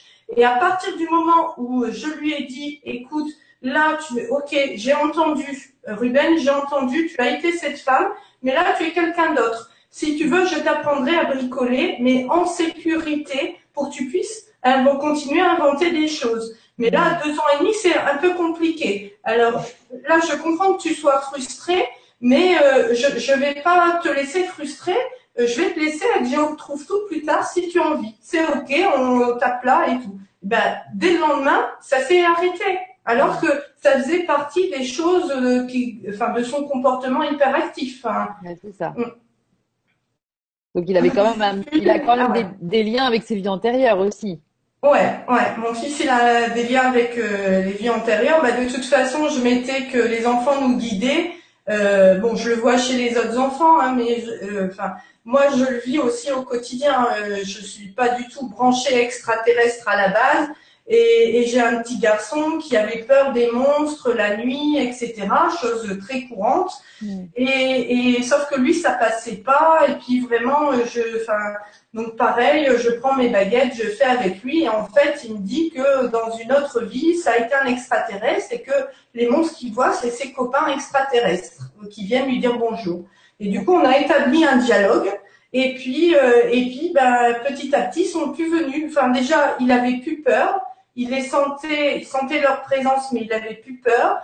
Et puis, euh, et puis, euh, même si, euh, enfin, petit à petit, il a pu dialoguer tout seul avec eux et leur dire, bah non, vous, je, j'entends, mais là, vous me faites peur. Enfin, vous ressemblez quand même pas à mon quotidien. Ah oui, c'est ça. Et du coup, bah, ils sont partis, quoi. Et puis, et puis lui, il est OK avec ça. Et du coup, moi, je je sais plus trop quoi penser sur les extraterrestres. J'ai pas encore, euh, j'ai pas encore dans le basculé dans dans le pour, mais je peux plus dire que ça n'existe pas non plus parce que euh, voilà. Donc, Mm. et ça, c'est vrai que les, ces enfants-là, souvent hyperactifs, c'est souvent des enfants qui vont sentir des choses, par exemple. Hein Euh, moi, j'étais au cinéma ben, hier. Hier, j'étais au cinéma avec mes enfants euh, parce qu'il y avait euh, une animation spéciale, un festival spécial justement sur le. C'était un petit dessin animé sur l'histoire d'une licorne. Et, et après, il y avait un géologue qui faisait une intervention sur les êtres de la nature. Wow. Donc c'était en plein après-midi, il avait que des parents et des enfants. Les gens du cinéma ont dit qu'ils n'avaient jamais vu les enfants aussi excités que euh, ce jour-là. Pourtant, tous les, toutes les semaines, ils projettent euh, des dessins animés. Et là, les enfants, en fait, ils, ils jouaient partout. euh, Ils étaient mais vraiment hyper actifs, incontrôlables. Et euh, ce, ce géologue disait qu'en fait, il y avait des êtres de la nature euh, dans, la, dans la salle. Il leur a fait toucher. Hein, il leur a dit, bah, là, il y a des fées. Euh, tendez votre main. Euh, demandez avec le cœur euh, qu'il y ait une fée qui se pose sur votre main. Après, vous mettez l'autre main au-dessus, vous allez sentir une différence de densité, etc. Et donc, c'est une fée que vous sentirez. Et les enfants ont joué le jeu, etc. Beaucoup, sans sans rechigner, alors que des adultes diraient non, mais euh, qu'est-ce que c'est que ça et tout. Là, les enfants, euh, bah oui, ça leur paraît évident que ça, ça existe quoi. Et puis, euh, bah sur la scène, en dessous de l'écran, ils jouaient avec les lutins de la nature. Excellent. Et c'est vrai que ben, un enfant hyperactif, c'est aussi un enfant qui sent tout ça. Moi, je me souviens que quand j'étais petite, euh, je, je sentais des choses et j'en avais très très peur parce que j'avais personne pour en parler et que on, on était encore plus dans une croyance de de ben de justement enfin de choses négatives en fait enfin les entités les fantômes les, les des, des, des êtres bas astrales etc donc moi, je sentais des choses finalement, maintenant en tant qu'adulte, euh, quand je me reconnecte à ces souvenirs-là, je sais que c'était pas négatif, mais je m'en faisais une image négative parce que c'était tout ce qu'on me proposait. Mm. C'est ça. Comme interprétation. Voilà. Alors que là, aujourd'hui, ces enfants-là, euh, bah, je sais pas dans vos régions, moi je suis euh, dans la région nantaise, de plus en plus dans les grandes surfaces, on voit un rayon, euh, enfin, ésotérisme ou bien-être avec des pendules, des cartes, euh, des pierres de lithothérapie, euh, des bouquins euh, sur les êtres de la nature. Nous, enfin, nous, dans notre région, ça se banalise. Bah, Donc, euh, du, Mm. du coup, euh, les enfants, enfin, elles sont, enfin, entendent d'autres sons de cloche. Tout Enfin, à fait, tout à fait. et du coup, euh, ben, enfin, ça, ça va faire, enfin, une, une société différente de toute façon. Hein. C'est clair. Avec toutes ces petites lumières. Bah ouais. Bah oui, parce que le but, c'est que eux, on doit, nous, on doit les aider à être eux-mêmes, à se respecter, et eux doivent nous aider à nous retrouver nous, à savoir, euh, enfin, qui on est, qu'est-ce qu'on est venu faire, euh, c'est quoi notre nature profonde, euh, enfin, est-ce qu'on s'aime, est-ce qu'on s'aime pas, retrouver cet amour inconditionnel. Et enfin, nous ici, c'est florissant. Il y a de plus en plus de thérapeutes, euh, plus en plus de gens qui se mettent au Reiki. Plus, enfin, moi, j'anime avec une collègue qui s'appelle Bérangère Loira une une, euh, des soirées euh, sur le thème de la reconnexion parce que justement euh, je voulais offrir aux parents la possibilité de se reconnecter à leur divin intérieur. Et du coup, s'ils se reconnectent à leur être intérieur, à leur enfant intérieur, eh ben, ils trouvent les solutions. Ils ont, tout en eux. C'est, ils trouvent les solutions pour euh, pour ben, aider leurs enfants et puis même pour eux s'épanouir. Et ça change toute la donne. Et la reconnexion, ça s'adresse plutôt aux parents alors. Ouais, les, les, ateliers de reconnexion que je fais pour l'instant, c'est aux parents. Aux adultes. Euh, parce qu'en fait, ils ont besoin d'outils. Ça fait au moins 50 ans qu'il y a des, des, outils qui sont créés, mais ils sont seulement en train d'être connus maintenant. Par exemple, mon histoire de baguette, là, euh, en fait, je donne des, des, des, formations en communication connectée. La communication connectée, c'est un outil, c'est des Belges euh, qui, qui, ont écrit un livre. Là, ils sortent le deuxième avec 60 euh, familles qui ont témoigné en fait de l'utilisation qu'ils font de la communication connectée.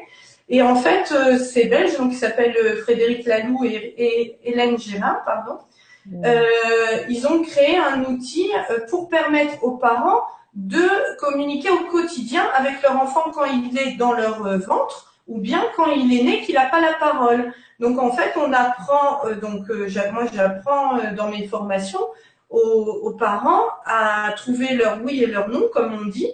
Et puis, si, je sais pas, peut-être qu'il faut que je montre en même temps. Oui, montre. Il, y a Lauriane qui te demande comment pratiquez-vous. Donc là, on est en plein. Voilà, voilà. Donc vous voyez bien mes baguettes? Oui. Ouais, voilà.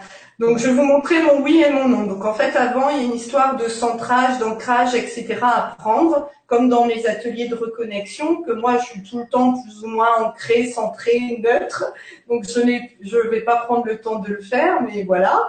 Et en fait, mes baguettes vont bouger toutes seules. Donc je vais dire, euh, euh, Isabelle, montre-moi ton oui. Et donc là, vous voyez mon oui. Et après, je dis Isabelle, montre-moi ton non.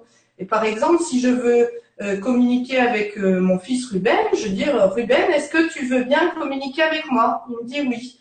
Euh, Ruben, montre-moi ton oui. Voilà. Alors au début, on dit Ruben, montre-moi un oui différent du, du mien pour pouvoir justement avoir un dialogue et savoir quel est le oui de qui. Ruben, montre-moi ton nom. Voilà. Et du coup, on établit un dialogue comme ça en disant Ruben, est-ce que tu as passé une bonne journée? Oui. Est-ce que tu as besoin euh, de, dire quelque chose Non? Est-ce que tu as besoin d'entendre quelque chose? Oui. Et puis après, bah, en fait, on établit tout un dialogue avec le bébé, ou enfin, ou même le, ça, marche avec euh, les enfants. Hein. Euh, moi, ma fille, je m'en sers encore. Elle a, elle a 7 ans et demi, et je m'en sers encore quand elle est confrontée à une situation un peu compliquée et qu'elle a du mal à mettre des mots dessus. Mmh. Donc, euh, bah, dans ces cas-là, euh, bah, c'est ma mère des fois qui me demande les, baguettes, mon fils aussi. Euh, et puis, du coup, on met des mots sur comment tu te sens. Je sens que je me sens pas bien, mais je sais pas si c'est de la colère, de la tristesse, de la peur, de l'anxiété. Et puis, du coup, on, on, met des mots sur tout ça. Et, et je me souviens d'une super communication que j'ai eue avec ma fille euh, qui pratiquent aussi d'ailleurs. Sachez que même les enfants, certains, bah, faut qu'ils soient éveillés. Moi, je ne propose pas à tout le monde, mais par exemple, ma fille, elle le pratique en faisant la technique du petit lapin. elle fait un petit lapin. En fait, elle utilise le test musculaire. Elle s'entre en faisant l'éléphant et puis en fait, elle dit euh, Jade, euh, montre-moi mon oui, montre-moi mon non. Voilà, et quand ça lâche, c'est le non en fait. Et puis elle ah communique comme ça avec euh, le chat, par exemple. Et donc elle était tombée de cheval une fois et elle avait eu très très peur. Elle voulait pas retourner à ses cours, etc.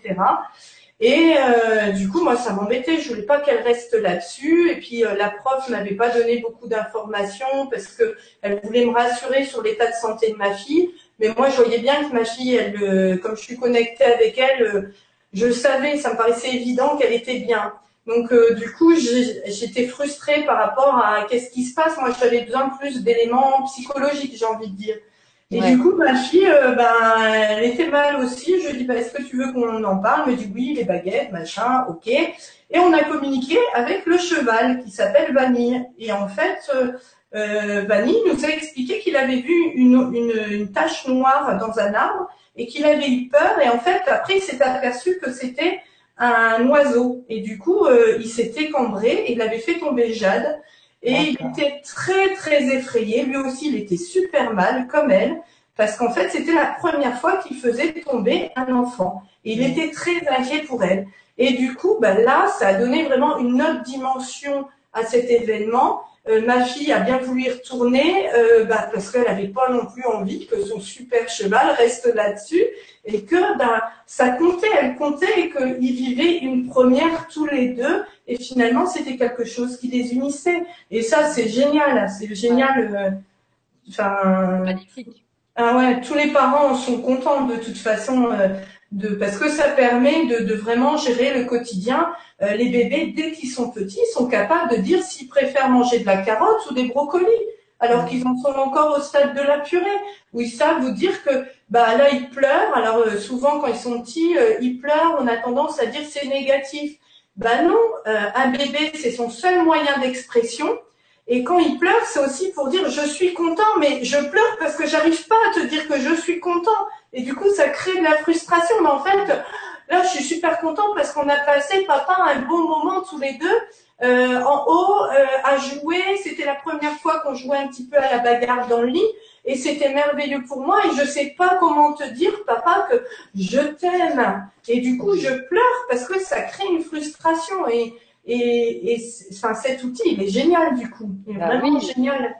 Et donc, tu dis qu'on t'a transmis ça, c'est Frédéric Laloux et Hélène? Et Gérard qui ont écrit euh, un bouquin qui s'appelle J'ai tant de choses à dire et où on peut taper sur Internet euh, la communication connectée. Et c'est joli comme mot. C'est la ah première fois que j'entends la communication connectée, mais j'aime beaucoup. Bah, oui, ouais, ouais. Et puis, bah, on est 18 formateurs maintenant, euh, donc en France, en Belgique et en Suisse. D'accord. Et puis, euh, en fait, on s'en sert pour plein de choses. je vous ai donné des exemples donc avec les bébés, avec les animaux. Euh, moi, je m'en sers pour communiquer avec ma propre âme. Quand tout à l'heure, je vous ai dit, j'ai choisi euh, euh, ma mère, pas mon père, il m'a choisi, machin, mien. Ce décodage-là, je l'ai eu avec mes baguettes, parce que, bah, parce que voilà, j'ai cherché à savoir comment ça fonctionne. Des fois, pareil, j'ai besoin de de me centrer. Il m'arrive plein de choses professionnellement, et je me dis bon, bah, je sais plus par quelle boule prendre. Euh, mon âme là, s'il te plaît, mm. aide-moi, conseille-moi.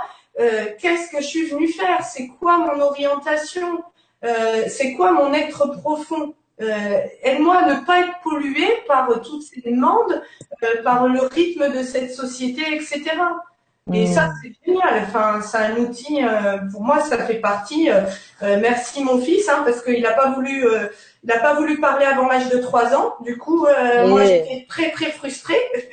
Et, et, il allait pas bien. Il allait pas bien, euh, mon bout de chou, parce que, bah, parce qu'en fait, euh, pour vous donner des exemples hein, de ce qui peut se passer dans la vie d'un bébé, donc mon fils, il était dans mon bidou avec en fait encore une partie de l'énergie de désiré, donc la petite fille qui était trisomique, et avec, en fait, il a eu lui aussi une sœur jumelle. Ah. Euh, qu'on a appelé Amélia. Et entre et en fait, euh, du coup, euh, donc elle est partie au premier trimestre. Et en fait, il n'était pas bien, Ruben, parce que il avait besoin que que je le sache en conscience. Et moi, j'étais pas consciente de ça. je sais pas pourquoi, en fait. Donc, enfin, donc j'ai eu ma fille Jade, après j'ai eu ma petite Désirée euh, qui, qui, enfin, pour qui j'ai recours à une IVG. Après j'ai eu un petit Béni, un petit garçon que j'ai appelé Béni, euh, qui était une grossesse extra-utérine. Et après j'ai eu Amélia et Ruben. Et en fait, euh, euh, quand j'ai été enceinte de Ruben, je ne sais pas pourquoi, j'ai ressenti le besoin de planter des, des arbres pour en souvenir de ces bébés qui étaient décédés. Et je comprenais pas pourquoi euh, j'en avais choisi trois. Je me disais, euh, Isabelle, là, t'es pas en train de faire un, enfin, une belle plantation, un beau jardin. Euh, ce que tu veux, c'est le côté symbolique de ça. Donc n'en prends pas trois. Et j'étais incapable de ne pas en prendre trois. Et du coup, j'ai planté mes trois petits arbres, enfin dans le jardin de la maison.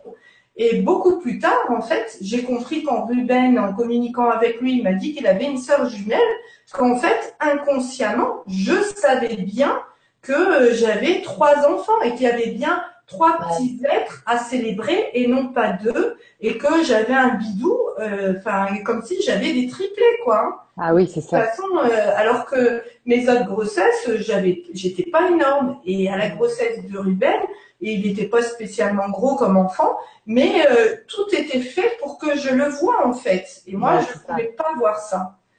Tu l'as vu sur le coup? Tu l'as vu sur le coup? Ah non, je, l'ai- je l'ai vu, ça m'a paru évident quand Ruben, quand j'ai commencé à communiquer avec Ruben là-dessus, et quand il m'a dit euh, j'ai une jumelle, alors tout de suite j'ai su que c'était vrai. Tout de D'accord. suite ça m'a parlé. Ça fait toujours ça aux parents. Euh, quand on annonce aux parents qu'en fait ils ont eu un bébé qui est parti, euh, souvent ça leur parle. J'ai encore jamais eu et j'ai jamais entendu dire euh, euh, que un de mes collègues avait eu un, un parent qui refusait ça. Des fois, dans le temps, après, ils se disent non, c'est pas possible. Mais sur le coup, il, ça leur parle toujours. On les, on les interpelle et disent toujours ah bah ouais, je, je savais parce qu'ils sentent un vide. Oui, Et, c'est ça. et, et du coup, des fois, ça les interpelle tellement quand je quand je vous dis bah, les enfants, ça nous guide, ça nous éveille, etc. Ça les interpelle tellement qu'ils se disent ah, je sais, moi aussi j'ai eu une jumelle, moi aussi j'ai eu un jumeau, et en fait euh, c'est ça le gros vide que je sens depuis que je suis toute petite. Et, et tout d'un coup, ça leur devient une évidence, alors qu'on n'a même pas fait de traduction. Et si après ils me demandent, euh, enfin, je, je vérifie, et effectivement, il y a bien un jumeau, une jumelle. Et là, on est encore dans être en communion avec sa nature profonde, parce que s'il n'y avait pas eu ce petit bout de chou qui venait transmettre comme message qu'il avait une, une, un jumeau ou une jumelle, eh ben, les parents euh, passaient à côté et restaient avec ce mal-être euh, encore un petit moment, quoi. Hmm. Génial. Donc c'est c'est vraiment, c'est vrai qu'ils sont là. euh, De toute façon, les enfants qui viennent me voir, c'est ou pour passer un message? La plupart du temps, euh, ils viennent pour passer un message aux parents, justement, pour que justement les guider hein, d'une manière ou d'une autre. Ça les oblige à bouger les parents Ouais. À travailler sur eux. Souvent, euh, ah ben euh, voilà, en fait, euh, par exemple, je repense à une petite fille que j'ai eue euh, qui en fait croyait que elle n'était pas aimée parce que en fait son grand-père était était hum, attends, je vais lui demander l'autorisation avant d'en parler. Je suis pas sûre d'avoir l'autorisation. D'accord. Non, j'ai pas l'autorisation. Bon ben je raconte pas ça. Juste pour dire qu'en fait, euh, euh, qu'en fait, le, les enfants, euh, en tout cas, enfin, des fois, nous renvoient le fait de travailler sur nous, en fait. Ouais, tout à fait. Et qu'ils vont faire bouger leurs parents. euh, Voilà, et qu'en fait, bah, il y avait un deuil, une histoire de deuil, dans, et que par exemple, bah, la maman avait pas fini son deuil. Souvent, il y a des deuils, à quelque quel qu'il soit, et du coup, euh, ça oblige les parents à aller jusqu'au bout et à faire ce travail de deuil et pas rester là-dedans. Donc euh, souvent c'est ça le message, ou bien euh, souvent ils ont un rôle d'alarme, de justement ils vont un bébé qui a eu un jumeau va vouloir euh, va développer un eczéma au bras euh, en souvenir de sa sœur euh, qui l'a D'accord. touché à ce niveau-là et pour pour interpeller les parents et justement parce qu'ils ont besoin d'avoir quelque chose de symbolique qui est mis en place. Voilà, donc du coup, bah, on en parle aux parents et puis dans, dans donc on transmet, enfin je, je traduis ce que le, le bébé a à dire.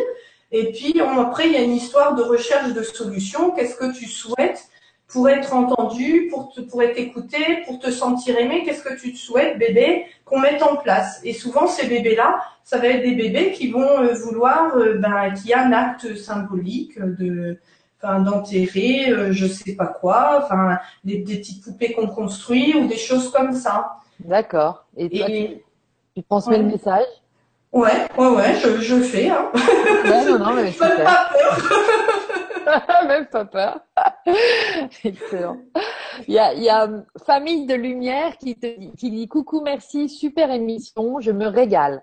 Sur la communication connectée, vous pouvez regarder aussi une émission donc qui a eu lieu sur LGC1 avec Charlotte euh, Viard. ouais c'est une Euh, collègue en Belgique Mm. Oui, c'est ça, et qui a, qui a, qui, euh, qui a fait quelques émissions ici euh, au Grand Changement, et du coup, euh, bah voilà, qui parle de la même chose, euh, communication connectée et monde subtil.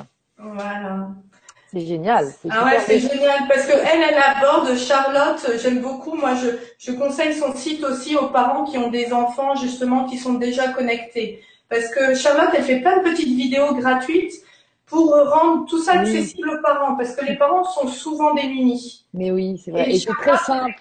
Elle explique, comment on sait si son enfant il est clairaudient ou pas. Comment mm. on fait pour parler des monstres? Comment on fait pour que les enfants se sentent en sécurité? Euh, C'est quoi un enfant nouveau? Euh, donc moi, je sais que c'est un site que je conseille souvent aux parents dès que je vois que c'est un enfant euh, qui est branché, qui sent des choses, etc. Bon, je donne une, un premier, une première explication, mais je trouve que Charlotte explique vraiment très bien euh, les choses. Et enfin, des fois, on, communique et je sais qu'elle est au même niveau que moi en termes de résultats de ce qu'elle peut observer. Hein. Ouais, ouais, ouais, ouais. Elle a un côté très joyeux aussi, enfin, qui est très rigolo. ouais. Ouais, Coucou Charlotte, c'est une belle sérénité. oui, ouais, tout à fait. Et, euh, et du coup, euh, voilà. Alors, par exemple, il y a Lauriane qui te demande, qui parle de son fils. Elle une mamie, Lauriane, qui donc dit Mon fils est séparé de ses petites filles, de ses filles, depuis bientôt cinq mois. Elles ont deux ans et demi et bientôt un an. Que mhm. peut-on faire pour que le lien ne soit pas rompu malgré l'éloignement? Merci. Alors déjà, j'ai envie de dire quelque chose qui va certainement surprendre, c'est que euh, tous les enfants ne décident pas d'avoir un papa et une maman. Enfin, ils, décident tous d'avoir un géniteur et une génitrice. Mais le but de tous les enfants n'est pas de connaître leur papa et leur maman. Euh, au risque de choquer, c'est quand même ça. Euh, il y a des enfants qui viennent Là, on part du principe que euh, euh, bah, ces petites filles, elles veulent connaître leur père, mais en fait, on n'en sait rien. C'est peut-être pas leur histoire, c'est peut-être pas leur légende personnelle. Il y a des enfants qui ont besoin, en fait, de, faire l'expérience d'avoir comme seul repère les femmes. Et il y a une raison à ça. Enfin, euh, alors je sais pas dans le dans le cas de ces petites filles, mais j'ai déjà rencontré des enfants qui qui volontairement euh, quand il s'incarnait, savait que ça n'allait pas entre les parents, que euh, ça ne finirait par une rupture et que euh, vu les caractères des uns et des autres, de toute façon, il y aurait rupture totale avec le papa souvent. Enfin, et, et, et c'est volontaire, c'est pas, il faut pas forcément chercher à, à raccommoder en fait les enfants. Enfin, donc euh, ça, je tiens à le dire, parce que moi, vraiment, dans, dans les messages que j'essaie de passer, c'est vraiment d'être à l'écoute des besoins des enfants et de leur histoire, et pas de nous, nos envies et de ce qui se fait couramment, que bah, euh, moi aussi, hein, je suis passée par là, euh, moi aussi, je suis maman en solo, moi aussi, euh, j'ai des, des, histoires avec mon ex-conjoint. moi aussi, j'ai essayé de, de, de, de, tenir, maintenir le contact coûte que coûte. Et finalement, en travaillant avec mes enfants, je me suis rendu compte que ben, Jade, elle a besoin de son papa, c'est son histoire. Et alors mon fils, pas du tout. Il en a, mais alors rien à foutre. Hein. Il n'y a pas d'autre terme, excusez-moi. Mais et, et, et c'est ça. Et du coup, je respecte ça parce que euh, il est, il est pas. Enfin, je sais pas encore bien pourquoi.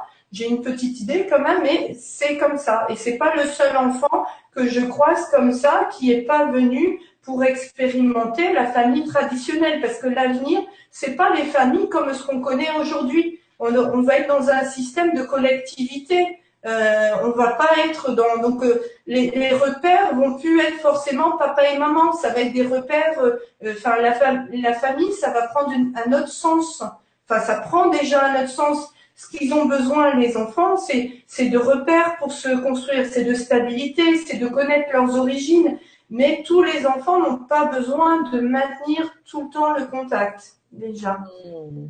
Et puis, euh, ben après, pour maintenir le contact, euh, justement, ça peut être, par exemple, euh, d'utiliser euh, l'outil comme la communication connectée. Peut-être que, parce que de toute façon, on demande l'autorisation à la personne avec qui on communique. Donc euh, ça peut être, bon là elles sont petites, mais euh, quand elles seront grandes, ça peut être euh, leur apprendre cet outil-là pour qu'elles puissent savoir comment papa y va. Ça dépend du degré qu'elle a besoin de, de connaissances.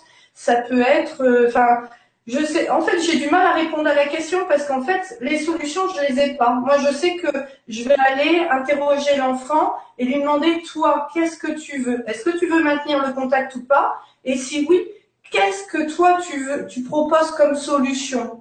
Et si moi j'ai des idées qui me viennent, je vais les tester. Je vais dire, euh, Et, et moi, je fonctionne maintenant pour tout comme ça, même les médicaments. Euh, L'autre jour, j'ai donné, j'avais acheté un sirop euh, à base d'eucalyptus. Euh, je voulais le tester, j'avais pas d'enfant malade.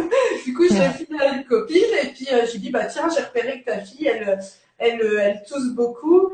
Euh, Est-ce que tu veux bien J'ai ce sirop-là. Je sais que tu es branché bio, tu es branché plantes sauvages, remèdes naturels et tout. Est-ce que tu veux bien le tester sur elle? Elle me dit oui. Puis elle me dit bah, c'est quoi la prescription? Et je me suis retrouvée toute bête parce qu'en fait moi euh, je ne suis pas quelqu'un qui met des étiquettes et je pense qu'il faut arrêter de mettre des étiquettes. Ce qui est valable pour un enfant n'est pas valable pour l'autre. Les médecins sont toujours là euh, à dire, ben voilà, pendant une semaine, trois fois par jour et tout. Mais euh, moi, dans ce que je constate avec mes enfants, c'est que pour l'un, ça va être trois fois par jour, trois gouttes, et pour l'autre, ça va être une fois par jour, deux gouttes. Et, et le résultat va être le même. Et, et, du coup, moi, en fait, ben, j'utilise pareil euh, euh, mes petites baguettes pour savoir de quoi mes enfants ont besoin, combien de temps il faut que le traitement est dur, euh, ben, même pour les activités, etc. Euh, quand il y a un truc qui me chiffonne, ben, je leur demande, je me connecte à leur âme et je leur dis bon, est-ce que c'est bon pour ton âme? Est-ce qu'il faut que j'autorise ça? J'en ai pas envie. Mais si c'est bon pour toi, ok, je laisse. Ok. Hmm. Donc c'est vraiment, enfin moi c'est vrai que j'ai complètement une autre approche. Mais complètement. Merci pour cette réponse Isabelle. Super outil la communication connectée. Voilà. Lauriane. Bah ouais, tout à fait. Et puis, euh, et puis Lauriane, elle a une autre question. Oui. Deuxième petite fille qui a 14 mois et qui ne quitte jamais sa mère, qui est plutôt inquiète de nature. Mm. Alors, est-ce que, est-ce que, est-ce que c'est pour se rassurer ou, ou est-ce que c'est pour rassurer sa mère? Ça peut être les deux. c'est, il faudrait une traduction pour le savoir, mais c'est vrai que euh, bon, souvent les mamans euh, arrivent et puis euh, même les papas, mais les mamans elles sont encore plus dans la culpabilité. Hein. Souvent quand elles arrivent me voir, me disent ah là là mon enfant il va pas bien, il a ceci cela. Et en gros, c'est de ma faute parce qu'il s'est passé tel événement ou tel autre Ouais. événement pendant la grossesse ou à la naissance ou après, machin. Et puis, euh, du coup, euh, bah, ça doit être pour ça parce que j'ai, il est comme ci ou comme ça. Et, et en fait, ben, quand je traduis, elles s'aperçoivent que non, que ça vient jamais de ce qu'elles pensent. Ne culpabilisez pas de vos choix de vie. C'est souvent, euh, les enfants ont leur univers.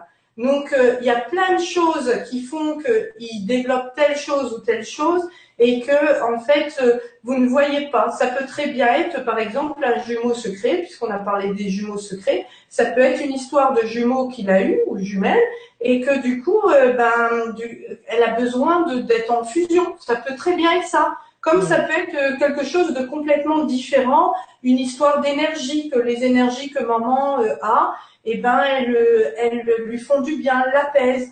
Comme ça peut être, euh, je sais pas, une maman qui a du mal à. euh, alors des fois, par exemple, les mamans ressentent des choses quand elles ont leur bébé sur elles ou dans leur ventre. Euh, par exemple, la, prof qui m'a formée, Brigitte Denis, elle met dans un de ses bouquins l'histoire d'une maman qui était rentrée au pays, avait passé les vacances au pays et elle est sur le retour et elle avait, euh, elle était dans l'avion et elle avait son bébé sur elle et elle avait une profonde tris- tristesse, mais de quitter le pays. Oui. Et le bébé, lui, a cru que c'était à cause de lui. Et du coup, après, il a développé un comportement justement, euh, euh, enfin, où il restait toujours près d'elle, etc. Alors que ça n'avait rien à voir avec, euh, enfin, donc c'est, c'est, faut vraiment s'ouvrir. Euh, moi, dans les formations que je fais, je, je donne toujours un, un petit papier pour euh, pousser les parents à s'ouvrir. Euh, je les mets en situation et puis je leur dis bon ben voilà là vous êtes le bébé, un tel est le bébé, l'autre est le parent. Euh, le bébé, il répond par oui ou non, comme ça, souvent.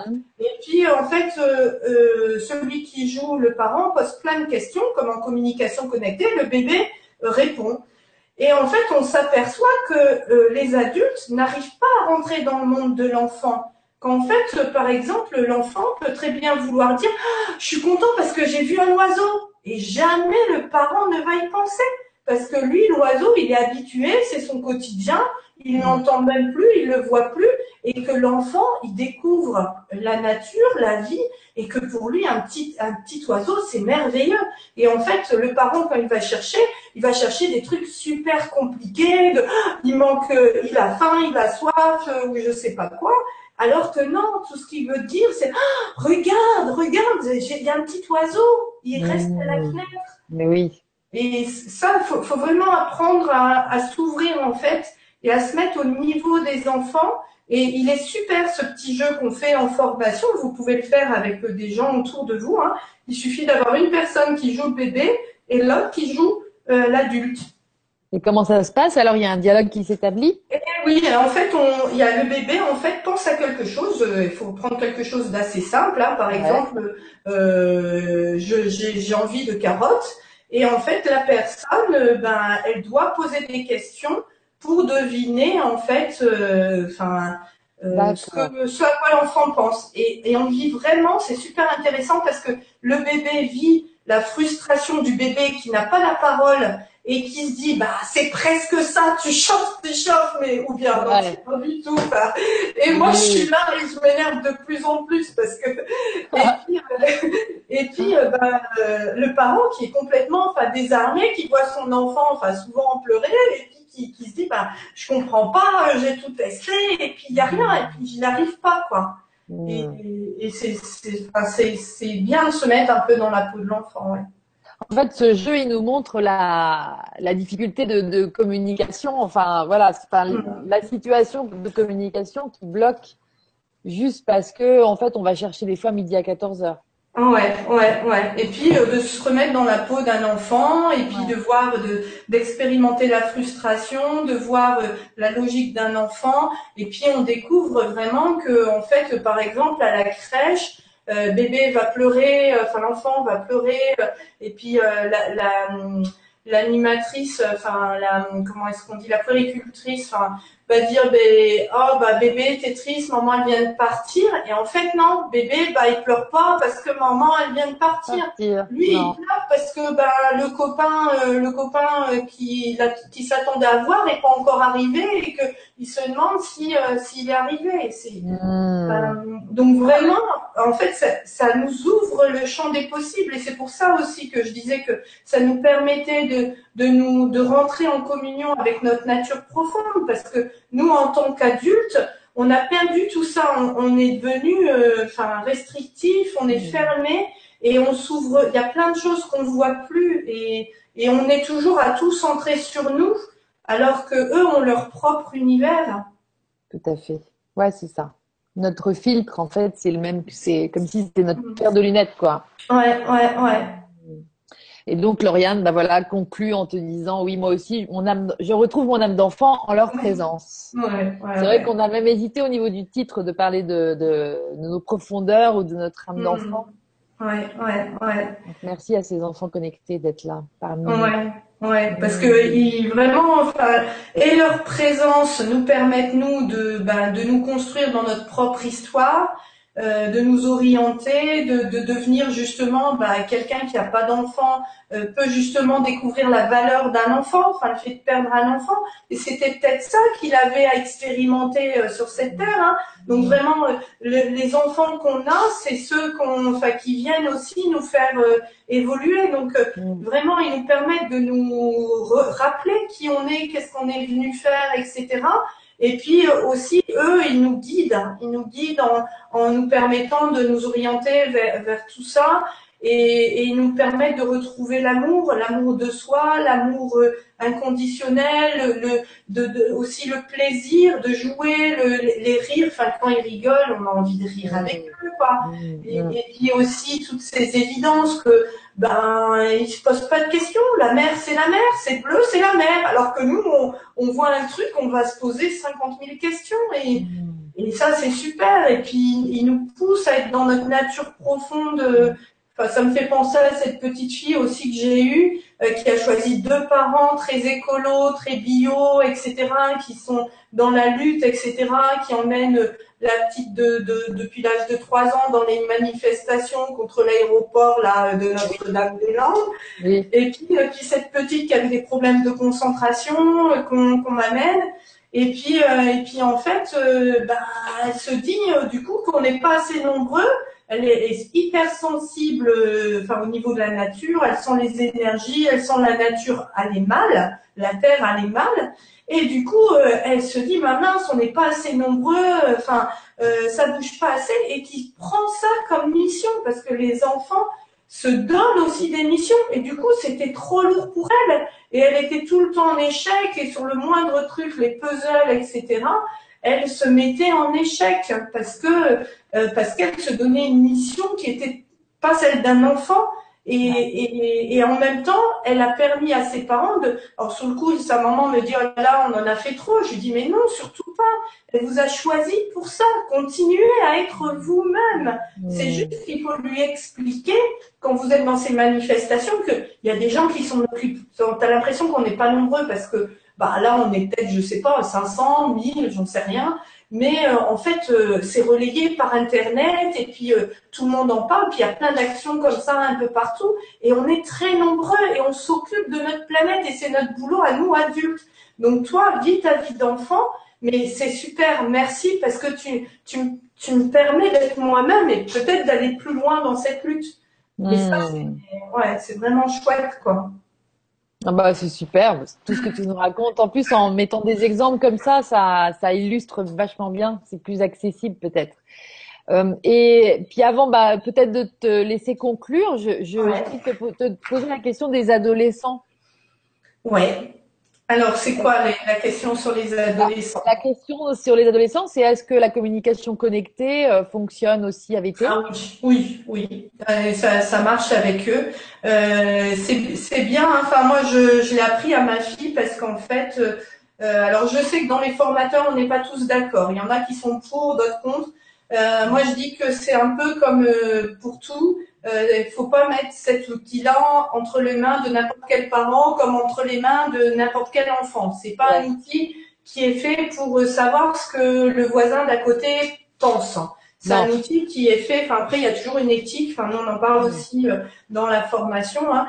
Il, y a, il, y a, une éthique derrière tout ça. Euh, et donc, euh, ben, c'est pareil. Il y a des, des enfants. Enfin, tout dépend de l'enfant. Moi, ma fille, je la sens prête, mûre, etc. Elle a bien compris les limites. Je, le, je la laisse faire en ma présence, etc. Et je trouve que c'est utile, même quand, enfin, pour des ados, parce que euh, c'est l'âge où c'est dur d'être soi-même et de, de pouvoir se reconnecter à soi. C'est super, c'est vraiment super. Moi, je croise plein de parents qui sont en demande de ça parce qu'ils sentent qu'ils sont pas à leur place, mais ils, ils, ont tout, ils ont toutes les solutions, mais ils n'arrivent pas, ils osent pas, et puis il leur manque le petit plus. Et s'ils pouvaient se connecter à leur âme et, être sûrs que c'est cette direction-là, mais ils fonceraient. Hmm. Donc euh, ouais, c'est sûr, c'est un super outil. Hein. Hmm. Et donc les ados, tu en as eu en consultation? Non, moi je fais pas les ados, je, je veux pas les faire parce qu'en fait, j'estime qu'il y a plein de thérapeutes pour les adultes, pour les ados, euh, et il y en a très peu pour les enfants. Il y a beaucoup de thérapeutes qui refusent de prendre les enfants parce qu'ils se sentent pas à l'aise, parce que c'est vrai même, je fais aussi des soins énergétiques aux enfants, euh, donc l'harmonisation des chakras, etc. Euh, et, et, je le fais parce que justement, une, bon, nous on n'a pas cette culture-là en France, hein, mais euh, dans, dans, en Inde, en Chine, etc. Donc ils ont cette culture du corps énergétique hmm. et donc euh, ben ils, enfin, ils prennent soin de leur corps énergétique. Nous c'est pas le cas. Et hmm. du coup il faut savoir qu'une des trois premières causes euh, d'un mal-être chez l'enfant, c'est euh, bah, cette histoire énergétique, hein, puisque la hmm. maladie elle arrive au niveau énergétique avant d'arriver dans le corps physique. Donc enfin je fais aussi des, des, des soins aux enfants euh, et, et, en fait, c'est important. Euh, enfin, c'est comme je, je, me dis, je vais pas parler pareil de l'environnement. L'environnement, c'est pareil. On pense souvent à, à, à bah, mettre un doudou à la naissance de l'enfant, on se fait une belle chambre, etc. Puis finalement, l'enfant dort pas. Et puis, euh, ben, on va se rendre compte que bah, la couleur du mur, ça dérange l'enfant. Quand on interroge l'enfant, ben non, euh, ça, ça le dérange, il sait pas dormir. Pas parce qu'il a, a un problème de séparation avec papa et maman, mais parce que ben, la couleur du mur, énergétiquement, c'est pas des vibrations qui sont en cohérence avec les siennes. Donc, euh, ben, ou bien même, enfin moi pareil, je propose d'harmoniser les lieux parce qu'en fait, on pense à la couleur, au lit, au doudou, machin, et on ne pense pas à nettoyer la pièce de, de, de toute l'histoire qu'il y a. Et c'est super important. Hmm. Donc euh, moi, du coup, je reste vraiment là-dessus. Moi, je fais pas, c'est un choix. Même les parents, des fois, j'accompagne certains parents si, si justement, euh, bah, comme l'histoire du jumeau et du coup la maman qui se dit ah bah oui, moi aussi euh, comme je sais qu'on n'est pas très nombreux à avoir ces connaissances-là, je vais accompagner l'adulte dans ce cas-là. Mais c'est vrai que je freine beaucoup parce qu'il y a plein de super thérapeutes partout et que qui, qui, sont très compétents aussi, qui ont quand même quelques notions, même si c'est pas euh, leur spécialité, alors que pour les enfants, on n'est vraiment pas nombreux. Mmh.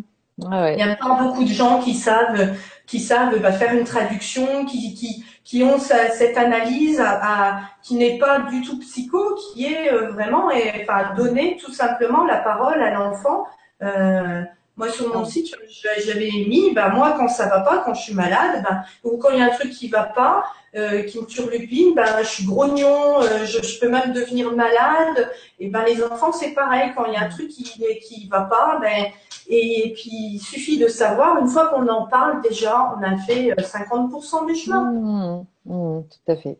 Donc euh, non, les ados, je suis désolée, je reconnais non, mais non, mais je pense que je pense que pour les ados, il y, y, aurait un besoin aussi. Après aussi, on se sent dans des environnements plus propices ou quoi. Hein, mais, euh, je pense qu'il y a un, un, énorme besoin, même au niveau de la prise en charge thérapeutique ou co-créatrice, parce que moi j'ai envie de dire co-créatrice, qu'on n'est pas des thérapeutes forcément. C'est plus, euh, les enjeux sont doubles.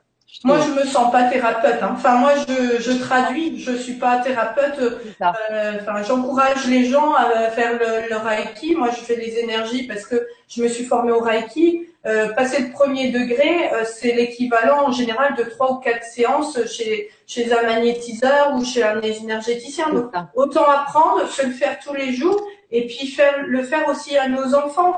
Et là, on construit une autre société et c'est super. Et ben ouais, super. Il n'y a pas besoin d'être thérapeute, il faut vraiment euh, se, se, reconnecter avec euh, bah, tout ça, quoi, tous les sens qu'on a et qu'on n'utilise plus. Et, et on aidera nos enfants comme ça.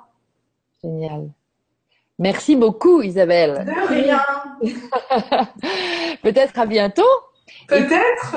Puis, euh, puis, euh, et ben, on embrasse tes enfants. Oui, ils font dodo là. Pendant dodo, et... bien. tout le monde s'est calmé en fait là aussi. Hein, ça, merci aussi à, au monde invisible pour euh, le calme qui est revenu sur cette Vibra conférence et qui a pu être beaucoup plus clair comme ça. Alors euh, à bientôt. Euh, merci à, à tous d'avoir été là et puis à tous ceux qui regarderont plus tard aussi la Vibra conférence.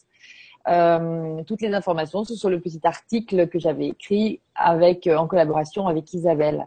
Je t'embrasse Isabelle et merci beaucoup. Merci. Ciao tout le monde. Ciao tout le monde.